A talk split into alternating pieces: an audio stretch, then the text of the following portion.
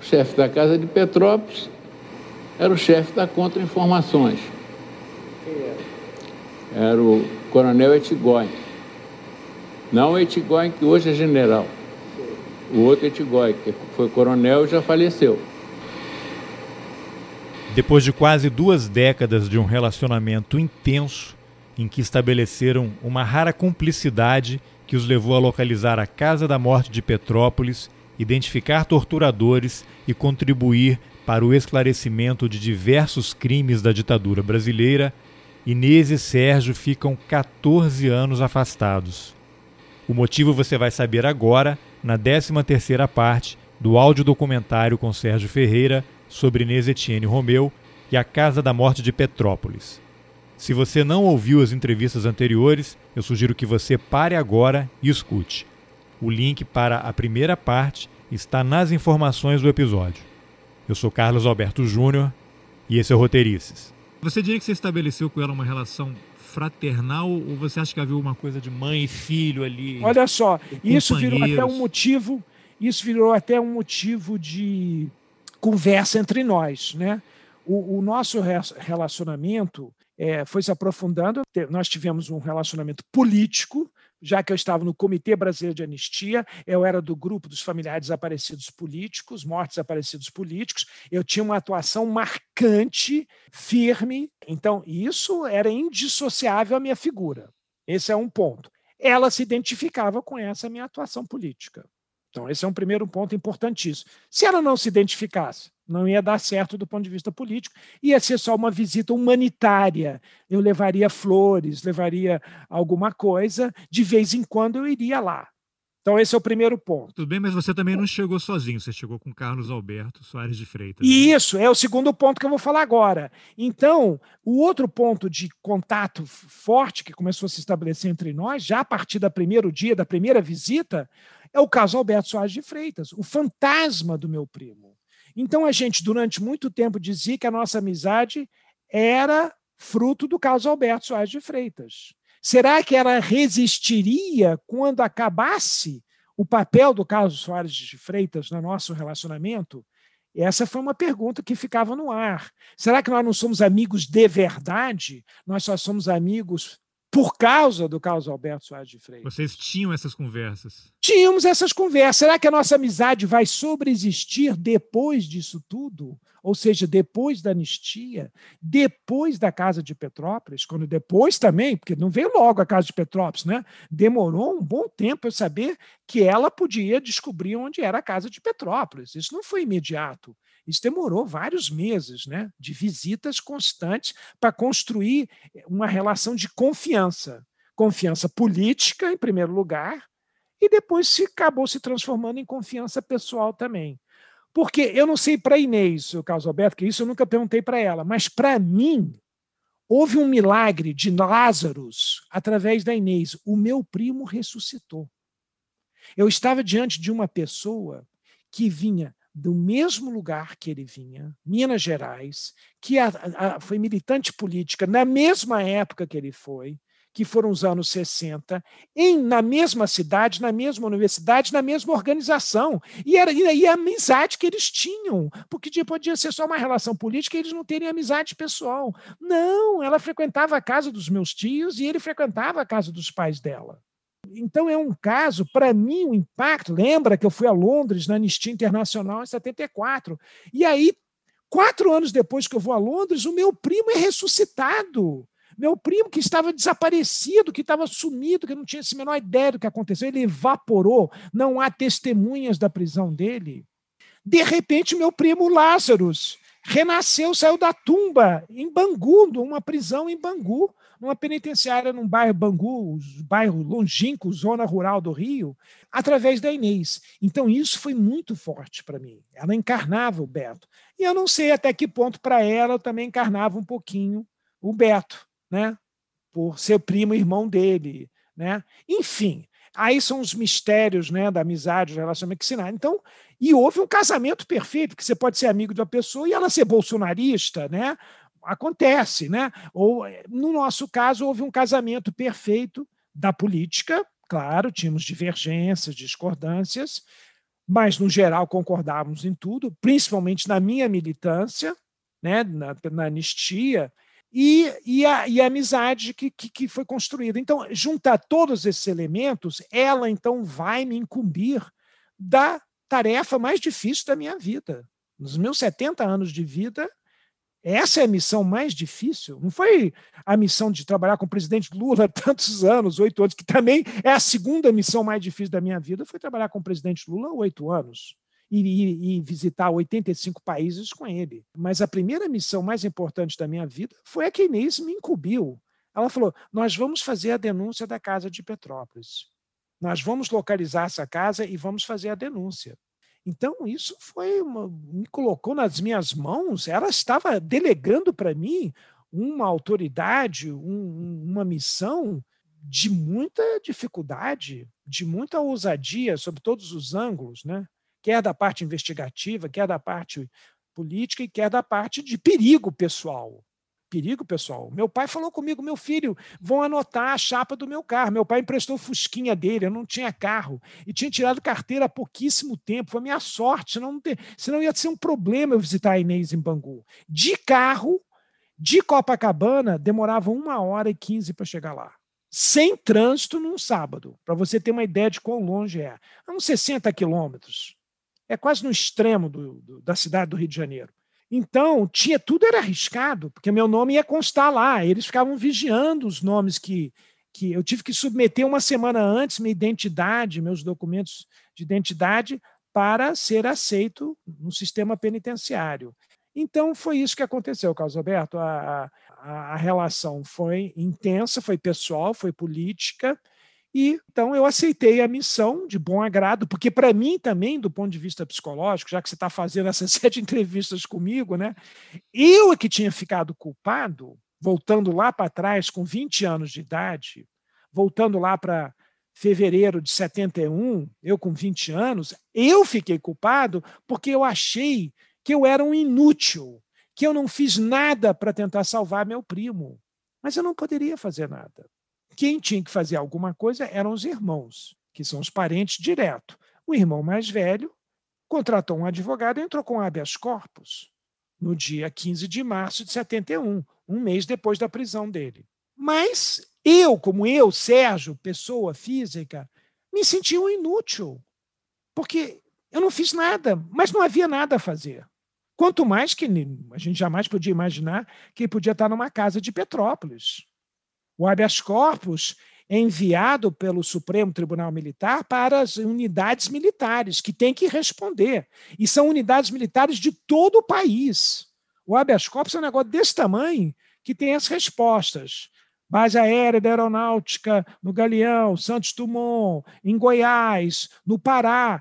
Todas as unidades militares são obrigadas a responder ao pedido do Supremo Tribunal Militar. Todas elas mandaram telex, telegrama, dizendo não, não se encontra nessas unidades, na nossa unidade. Então não havia o que fazer. Então isso é, me gerou uma culpa enorme, Carlos Alberto, uma culpa enorme e não saía da minha cabeça. Por isso que em 74, que eu estou fazendo uma viagem lua de mel com a minha primeira esposa, é, ia passar quase um ano na, na Europa, juntei dinheiro para isso. E aí eu, eu chego em Londres, eu quero ir na Anistia Internacional. Eu quero saber se tem alguma coisa. E pronto, aí me marcou o que eu já sabia, apenas confirmou que eu já sabia. Eu já sabia que ele estava morto. E eu nunca falei isso para os meus tios, eu nunca falei para os meus tios, pais dele, o que eu achei na Anistia Internacional em 74. Eles estavam vivos ainda. Então, eu não falei para eles né, que ele tinha morrido. E eles ainda tinham esperança que ele voltaria. Eles morreram em que ano? Você lembra mais ou menos, seus tios? Olha, eu não vou conseguir lembrar. Ah, o meu tio, a Inês saiu do, da prisão, meu tio, pai do Carlos Alberto, ainda estava vivo, mas muito doente, cama em casa. E a minha tia tinha diabetes e tal, minha tia eu acho que já tinha falecido, mas devia ter falecido há pouco tempo. Agora você me pegou, eu não tenho certeza. Nesse período você sempre permaneceu próximo aos seus tios? Ah, convivia? Claro. Eu não convivia porque meus tios, a minha família é de Minas. Eu sou o único carioca da família. Sim, mas você tinha o contato Não, tal, eu passava as férias. Quando eu era pequeno, depois que eu cheguei dos Estados Unidos, eu passava as férias em Belo ah, Horizonte. Eu acho que eu conheci o Beto. Muito difícil. Você tem filho eu tenho filhos, o desaparecimento de um filho, a morte, né? E da mais nessa situação. É. O que, que você Mas poderia o que compartilhar que do que ele, o que, que eles sentiam? Ter um filho Não, eles, eles sofriam muito, né? Agora eles tinham oito filhos, né? Eles tinham oito filhos, então dilui um pouquinho. Mas mesmo assim eles sofriam muito. O Beto era o caçula, eles sofriam muito com, com, com isso. Mas na cabeça deles, eles formularam de um jeito na cabeça deles para conseguir sobreviver disso. Primeiro, ele estava vivo porque eles receberam as cartas dele. As cartas que ele mandava era para provar um que ele estava vivo, dois que ele estava no país. Então ele mantinha essas cartas, porque se ele fosse preso e desaparecesse com ele, teria as cartas como prova que ele estava no Brasil. Então ele pensou as cartas para os pais não só para dar notícias, que ele era muito ligado à família. O Carlos Alberto era muito ligado à família. E, e, é só isso que você pode explicar por que, que ele vai ficar amigo, ele com 22 anos de idade, vai ficar amigo, amigo 23 anos de idade, vai ficar amigo de um fedelho de, 20, de 12 anos de idade, que sou eu, anticomunista com lavagem cerebral dos Estados Unidos, que eu voltei. Dos Estados Unidos, the Reds are coming. Eu voltei totalmente com lavagem cerebral anticomunista dos Estados Unidos. Então, meus tios acreditavam que ele estava vivo, porque ele tinha as cartas, e Claro, veio a prisão e tudo, eles escreveram carta para o Médici, a irmã, foram visitar o Figueiredo, que era do SNI, fizeram várias tentativas. Mas o desaparecido político, Carlos Roberto, você sabe que, né, lê qualquer livro da Agatha Christie, qualquer livro policial, você vai ver que sem corpo não há crime. Então, como não havia o corpo dele, isso deixa todos os familiares desaparecidos políticos sempre com algum grau de fantasia que aquela pessoa de fato não está morta, que de alguma maneira fugiu, que ela está viva em algum lugar. E então eles colocaram na cabeça dele que ele estava na Tchecoslováquia, ainda naquela época existia o socialismo real, né? os países da Europa Oriental. Então que ele podia estar na Tchecoslováquia, podia estar em Cuba, que não mandavam notícias por causa de segurança, que as cartas seriam interceptadas. Se agarraram a isso, né? Se agarraram a isso. E sempre com a esperança de paz, naturalmente, que ele voltaria um dia para casa. Então não trocaram a fechadura da porta, a fechadura da porta foi mantida e o quarto dele intacto. Eu fui no quarto dele várias vezes várias vezes que eu visitava ele.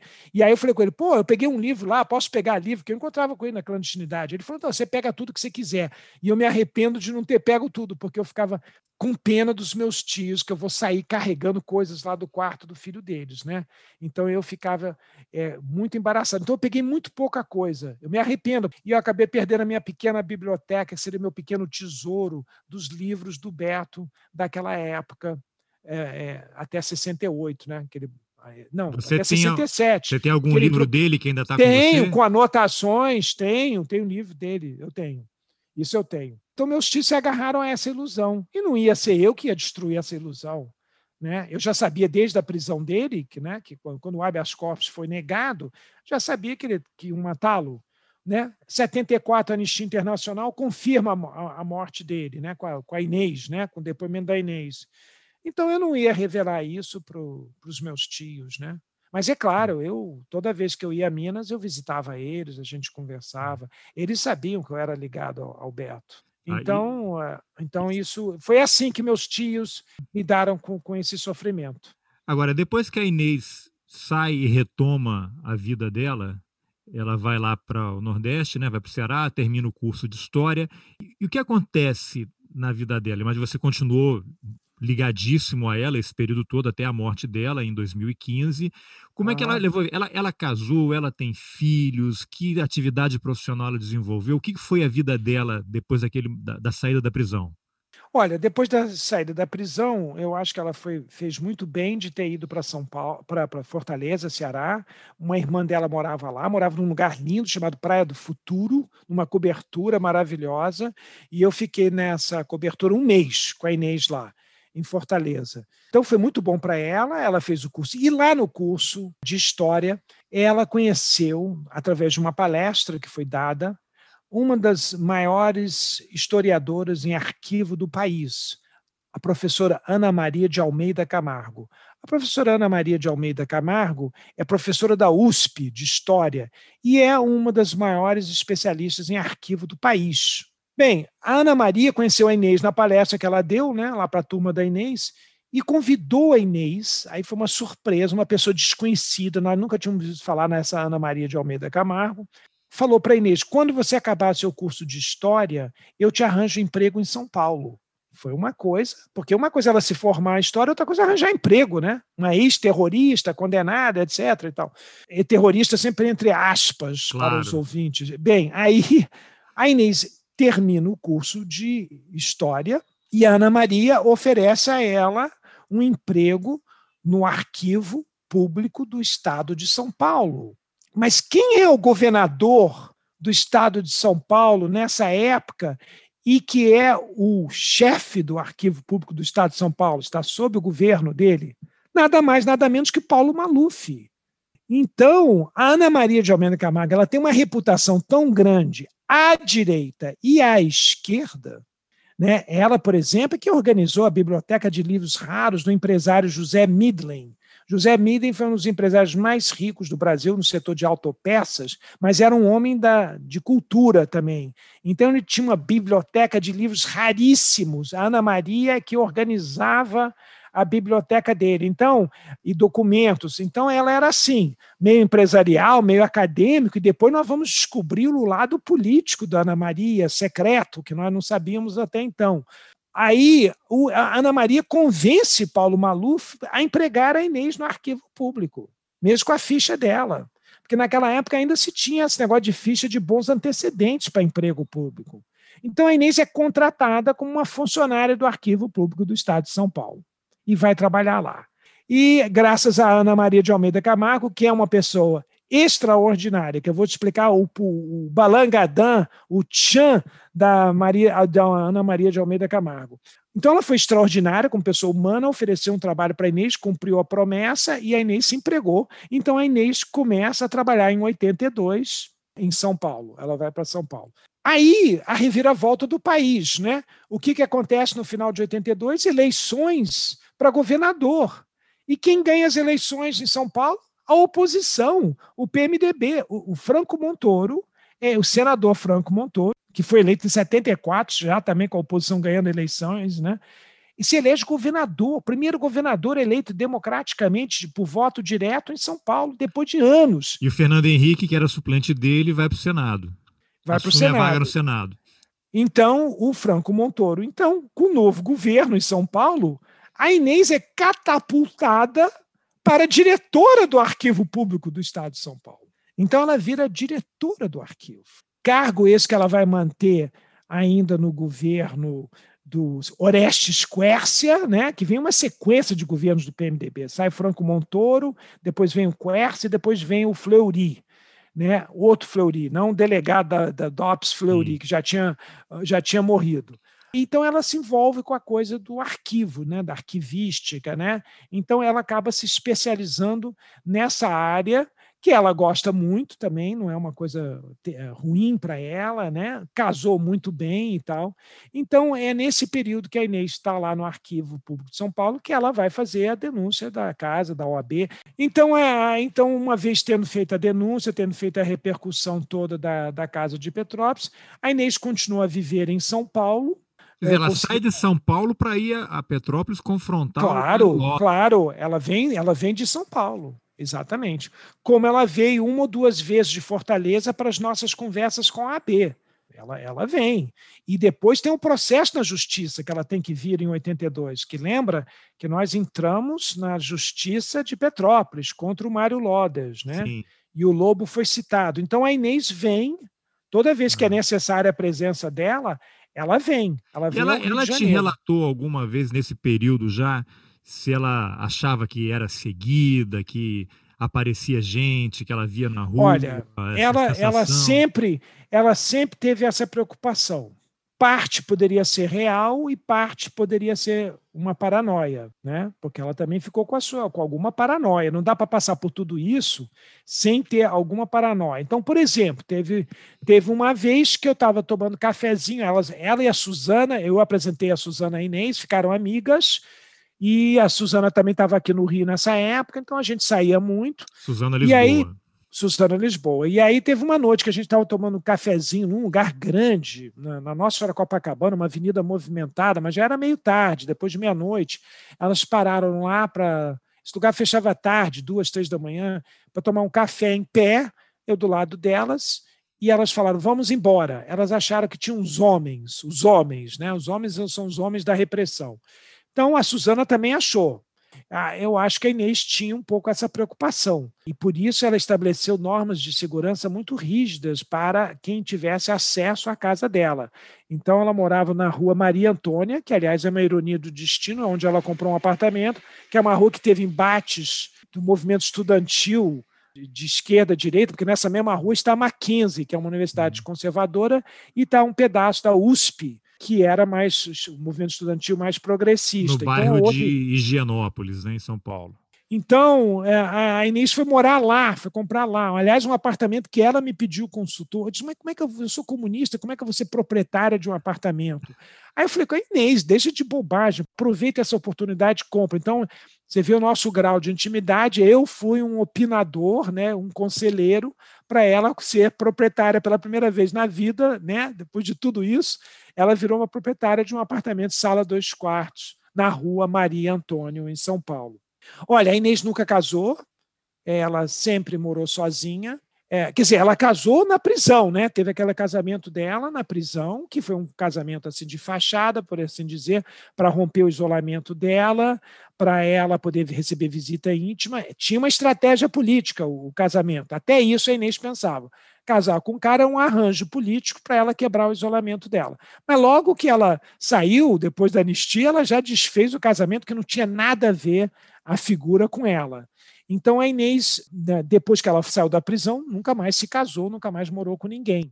Foi reflexo de tudo que ela sofreu? Não, não, não. Aí, Caso Alberto, aí eu tenho que fazer um esclarecimento sobre a Inês, que eu também sempre respeitei, porque eu sou também de família mineira e eu conheço um pouco os mineiros. Não conheço tudo dos mineiros, porque os mineiros têm códigos demais para mim, que eu sou um carioca. É, eu respeitava esse código, tem o código da máfia, código disso, código daquilo. Os mineiros têm seus códigos, né? Que eu conheço poucos. Né? Ali no caso do Drummond de Andrade, no episódio do caso do Drummond de Andrade que eu contei, eu aprendi um código que eu desconhecia. Na hora que a visita recebe cafezinho do anfitrião, está na hora de ir embora. É o sinal do anfitrião que chegou ao fim da visita. Eu jamais soube disso na minha vida. Né? Tendo frequentado Minas, todos os meus parentes, eu sou o único dos irmãos, somos quatro, e o único de 24 primos que é carioca. Todo mundo é mineiro, e eu nunca soube disso. Então, eu respeitava as mineirices da Inês. Então, eu nunca, Carlos Alberto, avancei na intimidade da Inês. Eu era uma das raríssimas pessoas, depois que ela se mudou para esse apartamento, e mesmo outro alugado, que dormia na casa dela, que acessava a casa dela. Mas eu não tinha a chave da casa dela. Ela criou um rito que os porteiros tinham que avisá-la pelo interfone sobre qualquer visita que aparecesse. Então, ela tinha esses mecanismos de defesa né, da sua segurança que ela manteve o tempo todo. Então, ela tinha Nem uma, você uma... entrava direto nem eu entrava direto. Pode ser que com o passar de alguns anos, talvez ela até tenha me dado uma chave, se eu ia sair de dia, voltar, não sei o que, que ela estava trabalhando, eu podia voltar do meu trabalho, porque eu trabalhava muito em São Paulo também. Então, toda vez que eu ia em São Paulo, em vez de ficar em um hotel pelo trabalho, eu ficava na casa dela. Mas é, aí ela podia eventualmente me dar uma chave, mas eu não ficava com a chave da casa dela. Eu não, che... eu não ficava aqui do Rio de Janeiro com a chave da casa dela, aí eu vou a São Paulo, vou lá e abro a porta da casa dela. Nunca. Saiu, de jeito fechou nenhum. a porta, passa por baixo debaixo da porta. Exatamente, em hipótese alguma. Então tinha esse ritual, pouquíssimas pessoas foram na casa dela em São Paulo, muito poucas pessoas, e a Inês tinha esse ritual eh, de segurança né, de tomar cuidado. Mas isso não paralisava ela, ela saía. Ela depois fez novas amizades, ela fez uma amizade com um grupo de feministas em São Paulo, que frequentava muito aquele prédio da cultura, da Livraria Cultura, da editora. Conjunto Nacional. Né? Conjunto Nacional da Avenida Paulista. Então a Inês, no decorrer do tempo, fez amizade com o pessoal de arquivo, de história e também com algumas intelectuais militantes feministas em São Paulo. Então a Inês ampliou um pouco o leque. E, eventualmente, também ela participava ainda da nossa luta que não terminou. Então, lá em São Paulo, tinha o grupo Tortura Nunca Mais, lá em São Paulo tinha a Comissão de Familiares Desaparecidos, a Melinha Teles, né, Suzana. Então a Inês também eventualmente participava também de algumas reuniões, de coisas assim. Então ela tinha essa vida política limitada a esse assunto, ela não quis ingressar na vida político-partidária, não quis se filiar mais a nenhum partido político, e na vida pessoal era uma estrela solitária. Ela preferia assim, porque aí tinha os, as questões da depressão, a reflexão, ela era muito reflexiva, ela lia muito. Então a Inês né, cultuou muito a solidão da prisão.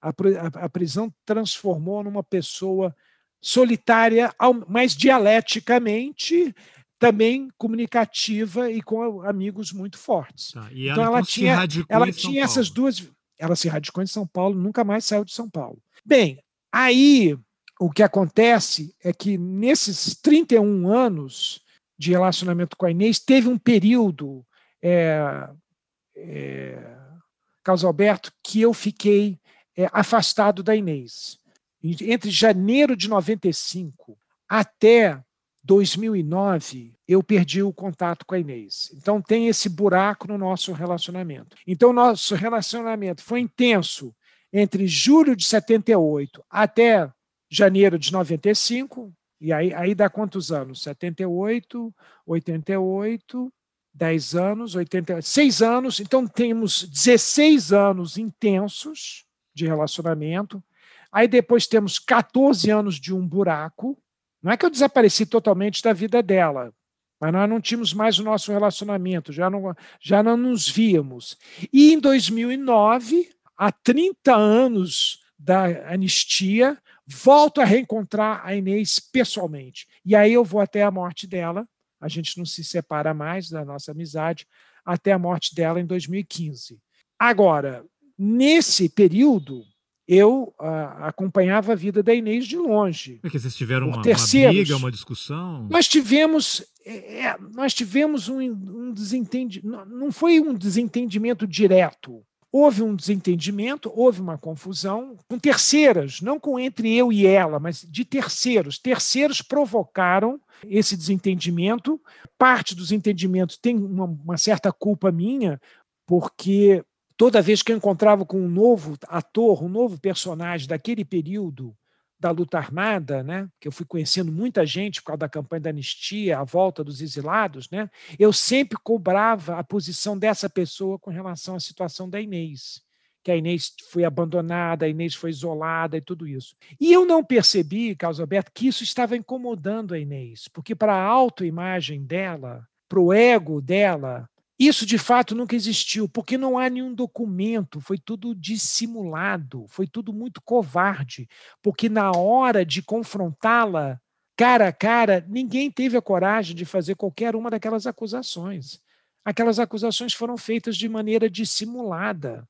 E a única vez que foi feita aberta, a própria advogada Eni Raimundo Moreira, presidente do Comitê Brasileiro de Anistia, que fez comentários negativo sobre a Inês diante de várias pessoas no Teatro Casa Grande, num ato público, né, ela foi obrigada a se retratar.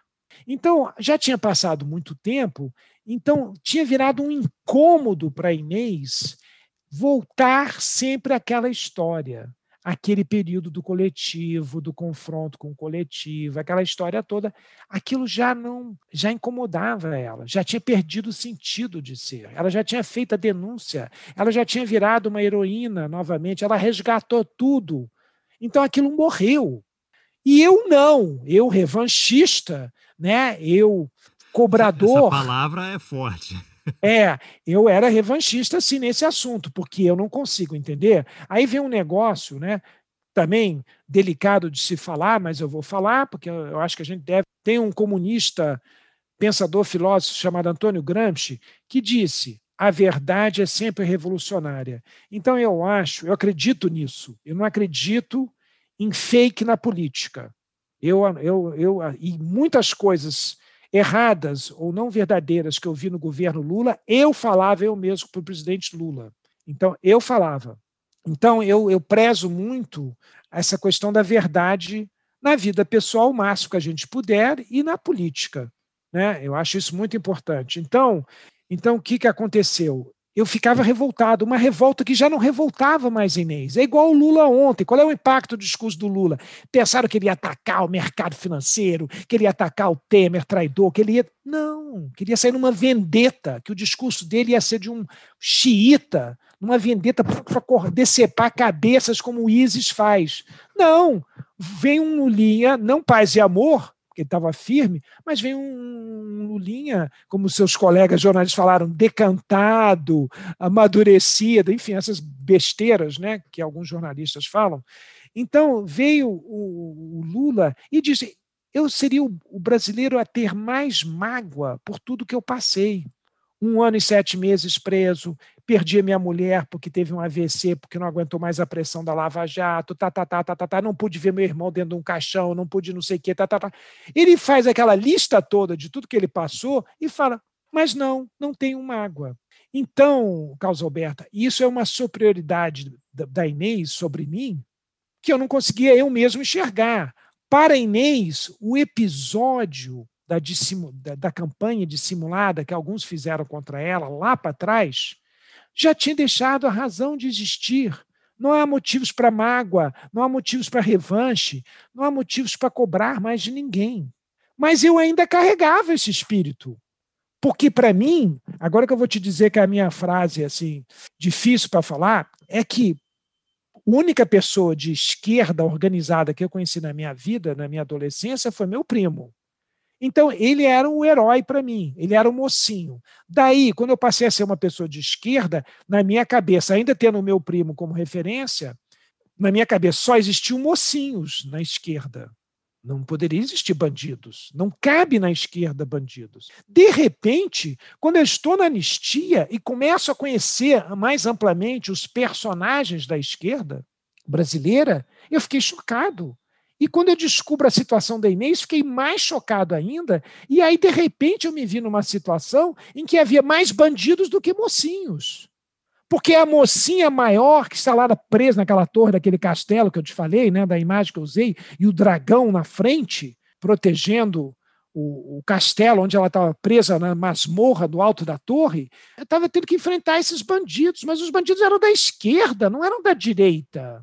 Isso foi dificílimo. Então, se eu não tenho a formação da minha família, se eu não tenho caráter, se eu não, se eu não estou plenamente convencido, já estava antes de conhecer a Inês, porque lembra que, a, que eu contei a história da moça que falou, que pena que ela não morreu, né, que ela teria morrido heroína, né? Então, depois de um absurdo desse, mesmo já ter convicções antes de conhecê-la, depois, então, pelo amor de Deus. Então, isso me deu uma raiva, me deu uma, uma angústia de que tinha que cobrar sim. Aí, deve ser minha formação católica cristã também, sou socialista cristão, sei lá, de cobrar né, os pecados, tem que pagar pelos pecados e tal. Então, eu cobrava das pessoas. Eu não deixava passar em branco, porque omissão, eu aprendi isso nos Estados Unidos, Carlos Alberto. Na minha formação nos Estados Unidos, duas coisas que eu aprendi desde pequeno. Um consumidor tem direitos. Eu sou um consumidor feroz aqui no Brasil. E a outra coisa também, o Benjamin Franklin.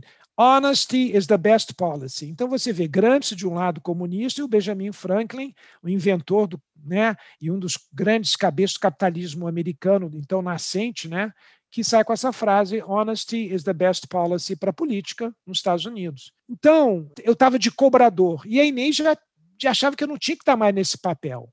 Então, isso criou nela uma coisa, isso criou uma chateação nela. Então, ela ficou muito nervosa, ficou muito chateada, que eu estava equivocadamente sempre cobrando uma situação que, que já tinha passado, mas que eu continuava cobrando no presente. Então, eu estou afastado da Inês esses anos todos, não tenho, não sei em detalhes o que ela andava fazendo, tinha algumas notícias, procurava sempre ter alguma notícia. Aí eu estou em 2003 no governo Lula. Fui, fui convocado pelo presidente para virar assessor especial dele lá, o intérprete dele. Então lá vou eu para o governo. Primeira experiência na minha vida em governo, num cargo alto, que o chefe, o único meu chefe que eu tinha era o próprio presidente da República. Bem, e aí nós vamos para a ONU. A primeira viagem à ONU do Lula se dá em setembro de 2003. Eu estou em Nova York, ele vai fazer o primeiro discurso dele na ONU, na Assembleia Geral da ONU, e eu vou ser o intérprete do discurso dele para o inglês na ONU. De repente, eu recebo um telefonema da Suzana, a nossa Suzana Lisboa, né? Eu recebo um telefonema da Suzana no meio, a sorte que eu estava no intervalo lá do meu trabalho em Nova York. A Suzana vira para mim e fala assim: a Inês sofreu um acidente. Aparentemente tinha sido agredida dentro de casa, ela está em estado de coma num hospital. Eu falei: o quê? Como é que é o negócio? Eu não pude acreditar. Por que não dar nome aos bois? Porque implica numa série de outras sanções. Não. Sim. Qual? Medo de vingança? É. Não em mim, Então, nos meus filhos. seus filhos não têm culpa disso. Mas, Tem culpa do pai que tem, é, também concordo com o senhor. não é? É isso. Os erros que a gente pratica, os filhos não respondem por eles. Depende. Isso é muito relativo. Estou fazendo uma afirmação que. Mas é verdade. Não, não é verdade. Eu tenho, eu tenho cinco filhos e tenho oito netos. Com essas reportagens que saíram, eles estão sofrendo sanções.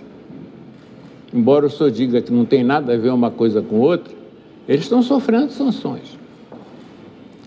Mas sofreriam mais se soubesse, meu pai cortou os dedos e cortou o pescoço fulano de tal, ou se soubesse simplesmente meu pai cortou os dedos e cortou o pescoço de uma pessoa cujo nome ele não sabe, que diferença faz? Muito.